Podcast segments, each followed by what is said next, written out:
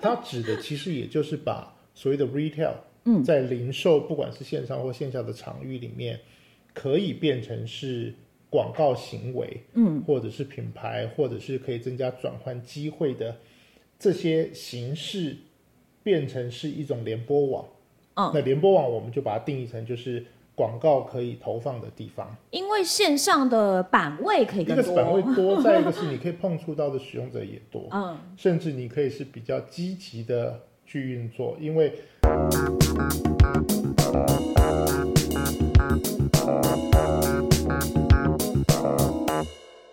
欢迎大家收听今天的电商放手一搏，我是电商小白文文。今天坐在我旁边的仍然是来自首一电商顾问股份有限公司的总经理熊哥。 Hello，大家好，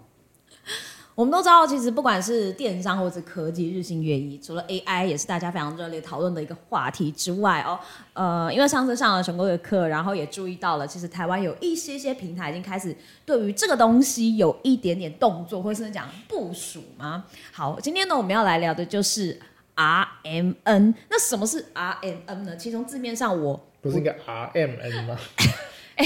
我被纠正英文了，sorry。R M N，好，那从字面上，其实我刚开始不太理解它的含义。即便你讲了中文，每一个字我都看得懂，但并在一起，我实在是对于它的理解程度还是有限。但后来可能去看了一些平台，或者是看了一些资料之后，才可能对于这个东西稍微有一点点轮廓，但我不确定对不对。好，那我们还是回来今天的话题好了。什么是 R M N 呢？ RMN 哎、我又念错 ，R M N。对啊，熊哥，R M N 是什么？好，呃，基本上它就是 Retail Media Network 嗯，啊，那翻成中文其实它就是你一个一个翻嘛，就是零售、嗯对，媒媒体体联联播网，网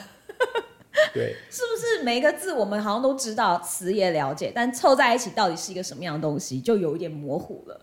呃，其实应该它就是把所谓的零售场域，嗯，啊，不管是线上或线下，变成是另外一个媒体，嗯，好，那像如果台湾早期一点在做 IC 这种，呃呃，不是不是在呃这种呃三 C 或 IT 的一些集中商圈，像 Nova 或者是一些比较大的，像好三创好了，甚至在中国，其实很多的这种 IT 的商圈，那其实有有一个名称叫做资源费。好，资源费费，跟你你在这个商场里面去开店的租金成本，呃，不是这么直接有关系。嗯，好，所谓的资源费，它把它当做是，因为你在我的商场里面可以有一个店面，有一个很大的广告看板，有很大的曝光的、呃版位或机会，所以你要负担给我更高的费用，这个叫做资源费。我为了要拿到这个有限或者可能有优势的资源，所以我要付钱。对，哦，对，所以甚至很多很多，你看很多比较可能规模不小的品牌，它没有办法进驻到这种三呃三 C 的商圈。嗯，其实有很大的一个原因是因为他们并没有去，他们并没有能力去负担这么高额的资源费。嗯，好，早期像在中国，可能资源费一年都是上百万、上千万人民币。那一定就是大品牌才有办法。对，可是一个柜位的租金可能一个月也不过就是几万、十几万。嗯，好，所以换句话说，他们其实是用后面很庞大的资源费去去占据这样的一个实体通路的一些曝光的版面。嗯，好，那你回来讲，我们现在讲所谓的 retail media network，哦，再来给我一次机会，R M N。对，它指的其实也就是把所谓的 retail，嗯，在零售不管是线上或线下的场域里面，可以变成是广告行为，嗯，或者是品牌，或者是可以增加转换机会的这些形式，变成是一种联播网。嗯那联播网我们就把它定义成就是广告可以投放的地方。哦，如果这样讲，我就大概明白这个联播网的概念。嗯，所以那种感觉就有一点像是，我不确定大家有没有逛过租屋网。 我之前有的时候会看一下租屋网，那比较有名可能就五九一吧，好讲一个大家可能比较容易接触到的。上面呢，你可能就会看到，哎，好像有蛮多，它会有广告小小的字，对，出现在上面。那假设好，今天我可能想要搜寻的是台北市中山区的租屋好了，然后就可以看到，哎，出现在上面的好像蛮多都是有小小的会广告会有的一些所字。谓的黄金版位嘛。哦，对，对，其实就是一样的一样的概念，嗯而且所谓的 retail retail media networking，它它在做的这个议题其实就是，呃，好像你举例的五九一，嗯，所以当呃会去上五九一去浏览去搜寻的人，其实他就是在这一段时间在找房子，在找租屋的对象，对，所以不管是房屋中介。或者是自己想要刊登租屋讯息的这些使用者，对他们来讲，他如果愿意负担更呃多一点点的费用，资源费，对，去增加曝光或者它的排序，嗯，它的搜寻结果的排序在比较前面，那他就更有机会碰触到这一群其实就是很精准的受众。我疯狂迫切的想要租屋的人，对，好，所以这个其实就是呃，它有一点把我们过去呃在线上常常讨论的所谓精准行销这个议题，嗯，放到了通路的场域里面，因为你反正就是在找房子的人，对，所以我这个租屋平台，我本身拥有了这样的一个很完整的 data，、很完整的受众，所以我鼓励来刊登的人，哎，你刊登免费，但是你可不可以多一点点的呃资源费？好，我们先这样定义好了，好你愿意多花一点钱，嗯，可以让你的曝光在更前面，让你更有机会、更快的把房子租出去。这个其实就是 media，呃，我们讲 media network，嗯，但是前面它是一个很很核心、很精准的一个场域，嗯，大概就是这样的一个概念。所以呃，把这样的概念其实套用在所谓的很多的零售的平台上面，大概也是这样子的运作模式。呃，当然，因为平台就说以线上来讲，它可以使用的媒介相对比较多。好，我们刚才讲讲实体好了，嗯，举个例子，你到你现在到三创去，嗯，你会看到三创在它的外墙会有一些大型的品牌啊对广告看板，对其实这个就是相相对一样的模式，或者是你走到呃店里后，你到一楼，一楼到二楼的手扶梯或者电梯里面，你又你又会墙看面到或柱子，哦嗯电视墙，你会看到灯箱，你会看到很多很多的品牌的曝光，是或者是近期的一些活动的一些宣传，嗯，这个都是属于我们讲的，就是它是可以增加呃品牌曝光，而且是很直接的受众，嗯，可以去碰触到这种做法，嗯，那线上可以操作的空间又更大，因为线上的版位可以一更个是版位多，多，再一个是你可以碰触到的使用者也多，嗯，甚至你可以是比较积极的去运作，因为呃，举个例子好了，如果电商平台愿意帮你发 EDM，那这个主动曝光的 power 就会很强。嗯，好，或者好，举例我在我跟呃，例如好家乐福好了，嗯，如果我跟家乐福有合作，那家乐福愿意去针对它上千万的会员 data。去发送 EDM，嗯，其实你很多的讯息就很快的就会被传递出去，而且是很精准的对象。好，这个所以为什么讲在线上它可以被操作的模式会更强烈，是因为包括呃，我们都知道，当我们进到一个网站以后，其实我们很多的浏览轨迹，对，我们的行为是会有被被记录下下来的。对，那换句话说，对于这样的一个电商平台，它已经拥有这么多完整的 TA 对象，所以当一个品牌愿意去负担资源费，嗯，去跟更精准的 TA 沟通的时候，那这个平台它就更有能力去做到这件事情。 但我其实蛮好奇，为什么这个 RMN 它会慢慢的受到大家的注意？呃，不太确定是不是因为假设好，我本身拥有这么多会员 data 的一个平台好了，如果我有了这样子的一个功能。开放给大家，是不是对我来讲也是某种程度的一个营收的来源？当然，嗯我觉得对于呃平台来讲，第一个它可以去去增加它的收入，嗯，再一个是它它所谓呃自己拥有的第一方的数据，嗯，可以被运用的更完整，嗯，好，过去我们其实在这几年，包括从呃前两年 Google 开始不接受 cookie。对，然后呃，iOS 苹果的 iOS 也开始去做了很多的限制，嗯，就是你这些使用的呃平台方，你不能够去收集太多使消费用者者的的一些对一些商业的资讯，嗯嗯嗯，好，那所以大家都开始做所谓的第一方的资讯，就是我们自己去收集我们自己的 data，、所以数据其实还有在，呃，应该说数据的来源或者管道还有再去细分，可能 maybe 第一方呃，对，但通常的第一方，尤其以台湾来讲，多数的我们讲中小企业，嗯，好，或者是呃小型的这种官网，它能够收取到的第一方数据，也就是进到它网站的会员。那蛮有限的，是量不会很大。所以为什么呃我们会看到这种 RMM 在操作的都是属于这种大型的平台，嗯，包括在美国可能是 Amazon、沃尔玛，嗯在台湾 Uber 对，在台湾我们看到就是像呃某某、虾皮这种本身它的流量非常的大，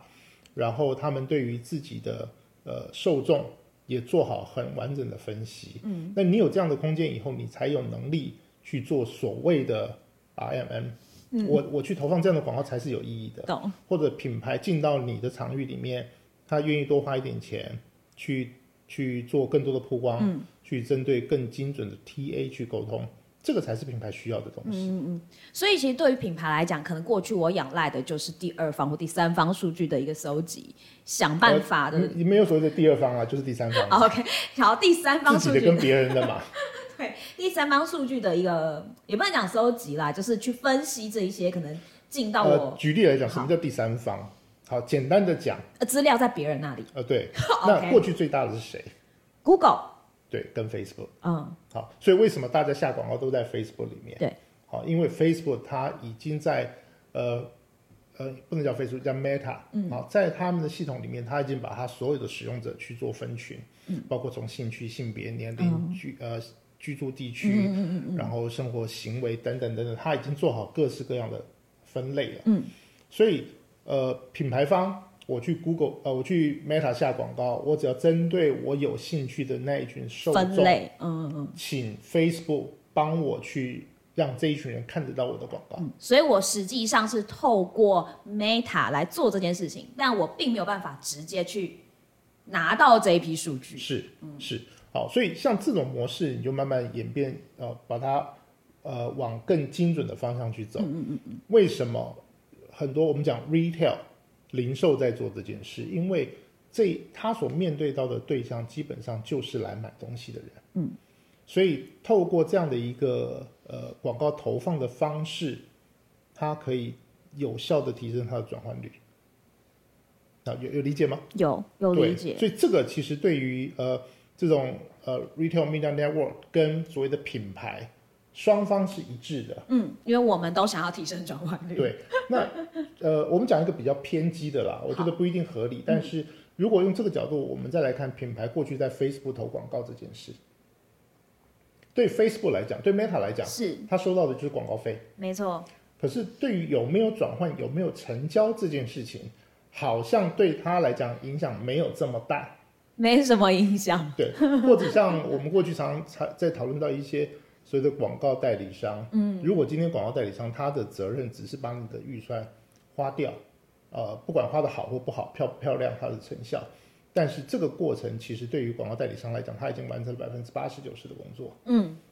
可是如果今天有一个人告诉你，我不收你的广告服务费，嗯，有成交我才分润，嗯，那对品牌来讲，会不会觉得，诶，那这样比较靠谱？当然，我付的这个嗯钱、有成交我才付钱。是，哦，这个就像分润呃 affiliate 嗯的概念一样。嗯嗯，那当呃这种零售平台来做这件事的时候，积极度应该会不太一样。对，为什么？因为对他来讲，呃，我让你的品牌在我这里上架，嗯，卖东西，然后呢，我再让你增加一点点的费用，嗯，我去把你的商品有更好的曝光，嗯，然后去让它有更好的转换跟成交，对双方来讲都是好事。哦，所以这样的模式对很多品牌来讲，开始，呃，它慢慢的去往这个部分去思考的是，那我的转换是不是真的会增加？嗯，是不是更有效？懂。那我的行销预算花进去，那也许更值得。而且这些东西其实真的可以透过某些数据上的统计去知道，因为可能过去我们看到的广告，其实只是广告呃系统上面的数其据。实这个就是你讲到一个很重要的关键。嗯，好，呃，像文文你刚才提到，像五九一，嗯，其实一零四也是，嗯，一零四人力银行。好，如果呃有有朋友是雇主，你会看到你在刊登的程序里面，它会多了一个选项是你要不要增加黄金版面的曝光啦、啊你要排序啊等嗯等。其实呃他们也在做一样的事情。好，就像呃五九一在看的是租屋跟呃不管是呃房东对或者是租客，嗯，那一零四也是雇主跟想找工作的人，嗯，好，那这样的连接其实它在于呃精准的广告投放上来讲是有帮助的。嗯，好，那可是为什么这件事情我们我们对它的重视程度没有像那种我们讲 retail 呃呃 retail，我我都搞乱了 R M M 好，我对于这件事情来讲，它的需求点为什么会有一点不一样？好，其实很重要的一块是，你在五九一，我在一零四，其实我们看不到真正的 data。嗯，我很难知道，因为我下了这个广告，来的人，有多少？呃，我可以知道来看的人 有多多少但是精准吗？嗯这个其实也许在很多呃从后台里面，我们看到一些比较不一样的解读。那当零售场域开始做广告这件事，其实有一个很重要的议题，就是它的广告投放的系 统跟分析有没有到位，因为它就不只是一个，哎，我只是把我的看板拿出来给你用了，嗯，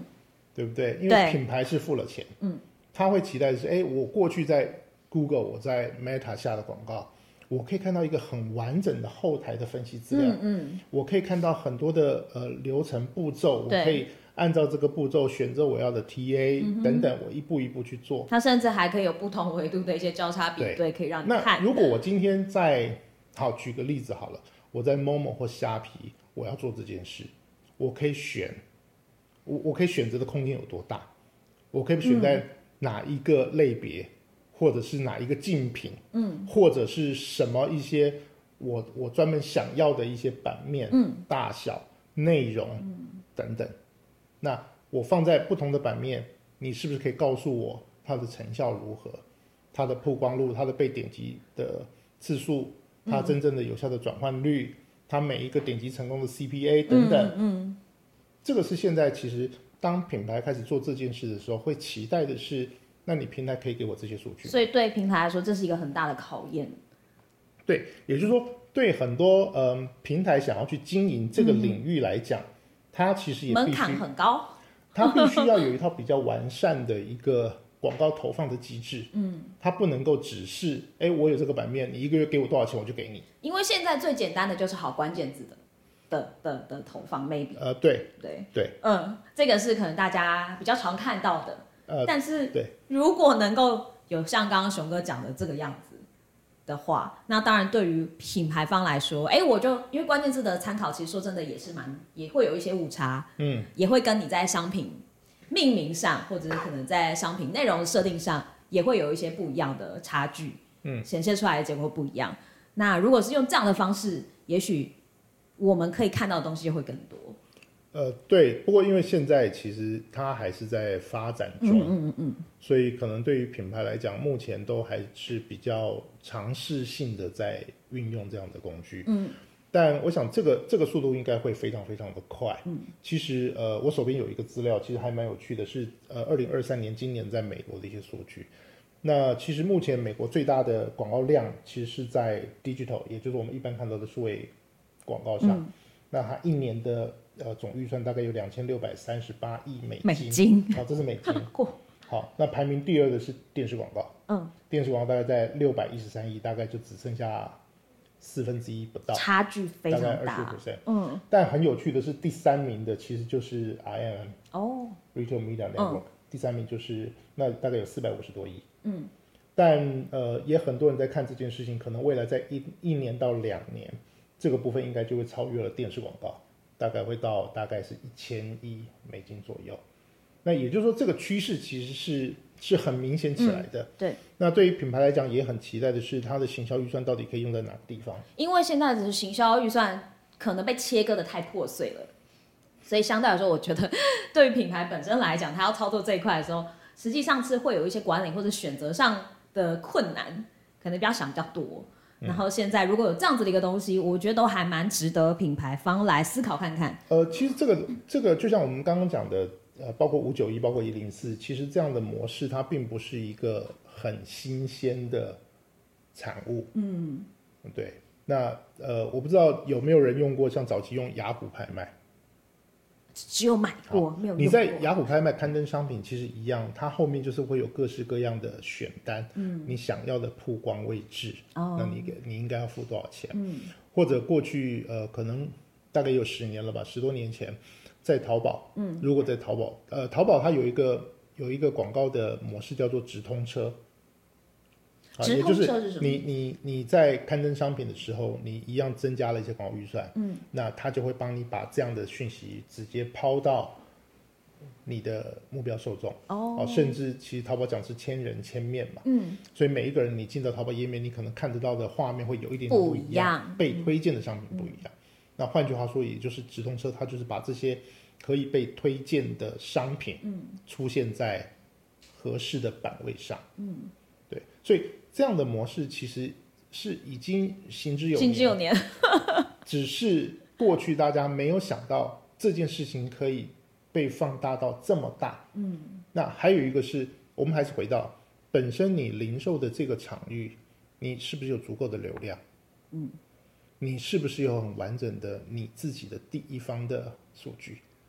如果你这两个是 ready 的，你才有资格，你才有往后，往后走的机会。虽然后面还有蛮多门槛要克服，对，可是如果你前面就已经啊，好，就像我们刚刚讲，很多台湾的中小企业自己做呃品牌官网，嗯，如果你的本身流量就不够大，其实你你根本不太可能说好，那我也要在我的网站里面去放很多很多曝光的版面，嗯，去让跟我有合作的品牌来下这个广告，那对他们的意义在哪里？没有吸引力，好，所以慢慢的这个会回到所谓我们讲大者恒大，越大的平台它越有机会操作这样的议题，所以大的平台有自己的流量，嗯，有自己的数据，是同时它还可以有品牌的资源对， 去想办法让它的转换提升，嗯，好，所以这个是我们看到整个 RNM 在整个后续可能发展的一个方向。那呃，以熊哥来讲好了，假设我今天是一个中小企业的品牌主，那面对像假设如果像 R M N 这样子的一个就是广告投放的模式的话，对于这一些可能规模比较小的品牌来说，有有有有机会吗？我觉得当然有机会，好、但还是一样，我们讲零售有一个很重要的议题。举例来讲，好，我们刚刚说了，呃，目前以台湾如果有机会去把 RM 做的比较有规模、比较有成效，可能现在看起来，呃，最明显的两个就是 Momo 跟虾皮。对，好，那我们如果以 Momo 来举例，今天一个品牌要跟 Momo 合作，你的商品本身的条件，包括你的毛利结构，包括你的库存备货、你的规模，嗯，跟 Momo 到底做不做得来？有没有办法在上面对赚钱？如果如果本身你可以，那当然透过更好的方式去增加它的转换，哦，那我觉得那是一件好事。所以对于品牌大小来讲，我觉得是还好，而是在于你本身商品的成本结构，跟你本身对于某某这个通路的经营上，你是不是有一些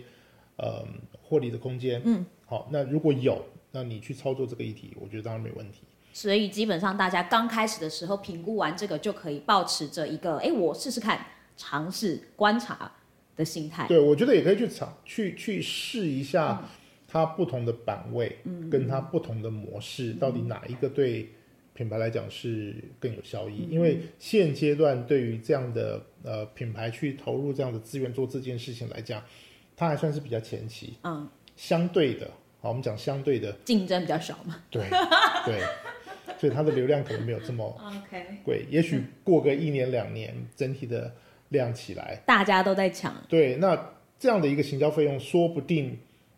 我不知道会不会啦，希望不要，说不定这个费用会超过本身你跟某某谈的合作的抽成条件，也不一定。哇。好，这件事情很难讲，嗯，好，但是它有可能会发生，因为一旦它有效的时候，因为对很多品牌来讲，我就是我有这样的行销预算，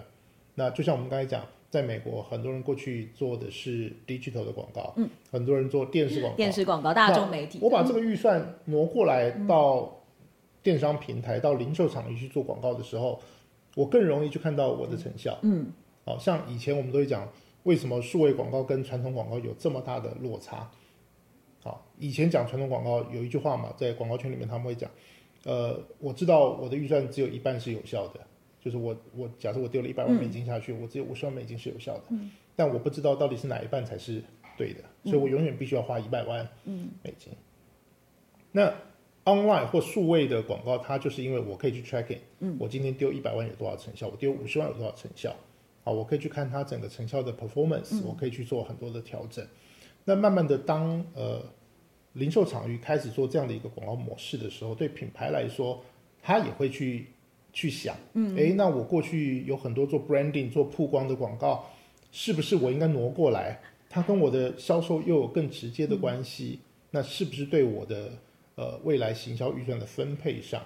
可以重新去思考这件事情？哦，这件事情慢慢的会影响到整个呃 R M 的广告生态。哦，这个会是可以去观察啦。对，那相对的未来可可想而知，它的行销成本一定也会越来越高。一旦它被认定是有效的时候，哇，今天其实，在我们录音前，还跟熊哥稍微在聊一下 RMN，觉得这是一个比较难聊的一个议题。呃，对，因为因为你就说我们真正花在上面的预算，其实基本上还没有开始，对，所以我们比较难用自己的经验去跟大家分享，哎、这个做法到底有没有效？嗯，对是，，可是从整体的趋势，或者是从大家对于所谓的数位行销、数位广告的期待来看，这个其实反而是另外一个还蛮有机嗯会去操作的一个议题。对。虽然说可能不是每一个人都可以实际碰触到这一块，现在可能也不太有什么样的管道在台湾，可能只能够透过像刚刚熊哥讲的几个比较大的平台，他们可能目前陆陆续续有一些就是系统上面的优化跟新的服务推出，可能可以看到这样子的一个服务之外，其实蛮没有机会可以碰到的。但是我自己觉得，因为大家都在讨论嘛，所以我也想要跟上一下时事，呃，聊一下这样子的一个话题，就让大家等于有点吸收一个新知的感觉。对，你那天跟我讲要讲 RMN 的时候，我心里我脑子第一个想法是，嗯，讲 RFN 吗？这东西有什么好讲的 呢？后来想想，嗯，不对，这是另外一件事。对，嗯对，所以、呃，我我觉得它其实你说它很新嘛，也没也没有对，就说其实讲一句很很就是古老的话嘛，太阳底下没有新鲜事。其实它都是把过去的一些行销做法去做了一些变形，但是它也凸显了谁谁有资源做这件嗯，事。是，对，它不是所有人都可以做这件事，因为它包括了你本身自己的流量、你自己的数据，呃或再加上你需要一个很好的呃广告投放的一个系统。对。那这个系统背后可能就要有一个很完整的团队来做这件事情，呃，对。不过对于这种大、大平台来讲，不担心。对，去去买一套也 OK 嘛。嗯，是，嗯其实现在也有很多这种系统啊，它真的专门卖这样的系统，哦嗯像那个 Critio 啊几个，他们其实都是已经 ready 好了这样的一个呃媒体采购投放的一个嗯系统，那就是随时可以跟这种大型的平台或者大型的量贩通路，像家乐福啊，嗯我直接跟你对接，让你导入这样的系统，其实你就可以开始或执行 Costco 他们可能对就真的能对够其做实这都件有，事情。其实他们都有。好，这个我觉得大家可以当做就是哎一个新的知识，稍微期待一下，观察一下，看看它它之后它已经发生了啦，是不是，是不是真的可以把钱丢进 去吧？对，它已经发生了啦。是不所是以我下一步就是可以哎，我试考虑要不要把钱丢进去。我觉得现在多数人大概在呃虾皮都已经在做了，嗯，对不对？就对我们讲说的关键字，嗯，当一个消费者进到虾皮的首页，打了关键字排序出来以后，你在比较前面或者有一个特殊的版面，其实它嗯它就是我们所说的这件事情了。是是，对，那一旦当大家都发现，哎，这个方式是有效的，嗯大家开始去追逐的时候，那就像早期从 Google 关键字的广告，它就是竞价了嘛，嗯，对谁出的钱多，你排序就在前面。对，呃，我我举我举我讲一个很有趣的例子，嗯好我在二零零五年的时候，嗯，对我那时候在 Overture。哇，好，在雅虎搜寻行销这个部门的前身，好、有一家公司叫做序曲，叫 Overture，我们做的就是关键字的呃广告，好，不管是搜寻或者是我们讲 content match，啊，你进到一个呃新闻网站，你看你再看一则新闻，对，新闻下面就有一个符合这个内容的商品，我们那时候就在做这件事。然后，呃，很有趣的时候，当时啊，我不知道现在，当时我听到的一个数字很有趣是，呃，最贵的关键字是什么？你猜猜看，最哪一个哎贵产的业？当时那个关键字要五千块台币，二零零五年的时候，就一个关键字你点一次就要五千块。二零零五哦我当时听到那产业，我真吓了一跳。好难哦，有没有有没有有没有一个方向？科科技吗？呃，侦探，侦探，侦探，嗯，嗯是是哪一个侦探？呃，哎，我我突然不知道那个那个形容那个那个字是什么了，那个产业，呃，其实就是侦讯是吗？侦讯，那就侦探嘛，侦侦侦探信，模式啊，征信，侦信对，啊而，且尤其是那种抓奸的啊， 那个是 关键字最贵的字哦。我对 我对那个广告还停留在公车看板，你知道吗？对，所以他们在关键字广告非常非常的发达，哇当时为为这个产业创造了很高很高的收益。哦对，，所以很很所以很那有个时候趣，嗯为什么它就是排序嘛？因为大家要竞争到最前面的位置。嗯，因为呃，你这种征信社，你如果不在第一页就就没了。对，对，所以所有人都要抢那个第一、第二、第三名的位置，所以那个预算就很很舍得花，所以征信社都蛮有本的。 呃一定一定，他们要这么多眼线，有没有？嗯， 对，好，所以其实这个就是说，我还是讲了这件事情其实没有没有什么新鲜的，只是它慢慢的变形，然后针对零售的需求开始发展出了零售嗯可以运用的这种媒体采购方式。哇，好，所以大家可以开始规划一下。好，所以大家可以开始规划一下，对预算上的分配可以怎么样来运用了，要怎么样来尝试啦，或者是针对你自己本身商品的一些特质、嗯品类，然后去观察一下哪一些平台其实是适合你做这样子的一个、呃广告投呃，放的。对，其实还是回呃，我觉得回来一些比较基础的点嗯哦，虽然听起来好像 RM 它整个对于转换率是有比较明显的提升，但是对于品牌的操作，其实我们常跟客户在分享的是，当呃一个品牌不管你新或旧，嗯，你在投入到市场的时候，你你永远都有两个议题，第一个你需要做导流，嗯，第二个你需要做再行销，所以对于所谓的呃 RMM，它在操作的模式比较像是在行销，因为它哦是根据这个平台的第一方数据，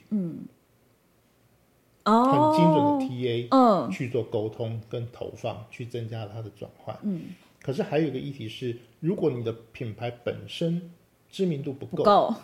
对，那这一块其实你你你把你所有的预算拿去做再行销，其实对于被打到的这一群人来讲，无感，他还是不认识你。对，所以在整个广告的逻辑上来讲，你还是必须兼顾这两块。嗯，是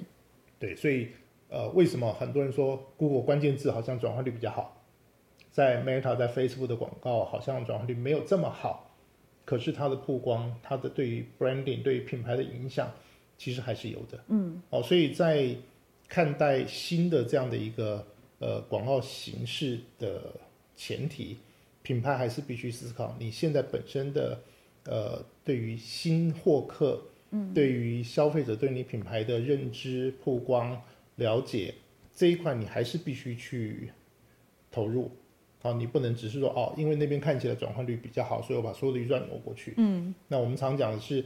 你没有会员的 pool 进来，没有新的人认识你，你永远在洗那一群已经知道你的，或者是知道你但是他没有下单的人，那其实没有意义。嗯，好，所以这个还是要回来，呃，重新对品牌自己本身资源跟你的现况去做一些分析，再去考虑你接下来用什么样的策略。真的有点万变不离其宗的感觉。 对，核心的部分就是品牌还是要好好的掌握住才行。对，因为还是一样嘛，它就是流量嘛。对只是流量到底是从哪里来而已。